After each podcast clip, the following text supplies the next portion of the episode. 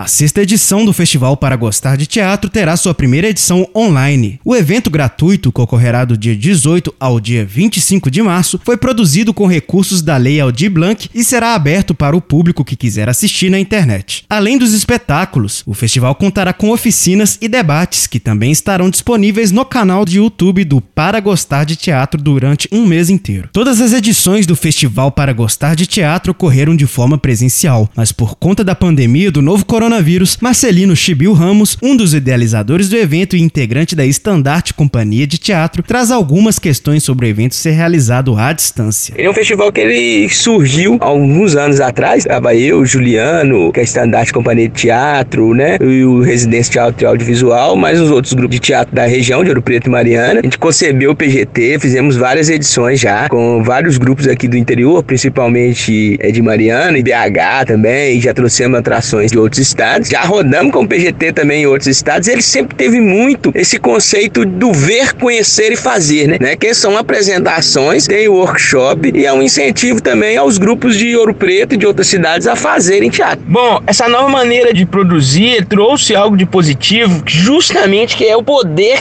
estar num território mais abrangente, né? A gente pode estar no mundo todo, o espetáculo ele vai chegar para todo mundo, ele chega em todos os lugares. E de negativo, é o teatro, ele tem muito tete tete a tete ali com o público, né? Isso faz falta um pouco, então é uma nova maneira também de se criar. Tem a ver com essa questão da relação palco-plateia, que a gente perde um pouco. A programação conta com nove espetáculos, quatro oficinas de formação e dois debates com nomes importantes da dramaturgia nacional. Para se inscrever nos workshops, é só acessar o site www.paragostardeteatro.com.br. Repórter Luan Carlos para a Rádio Real FM.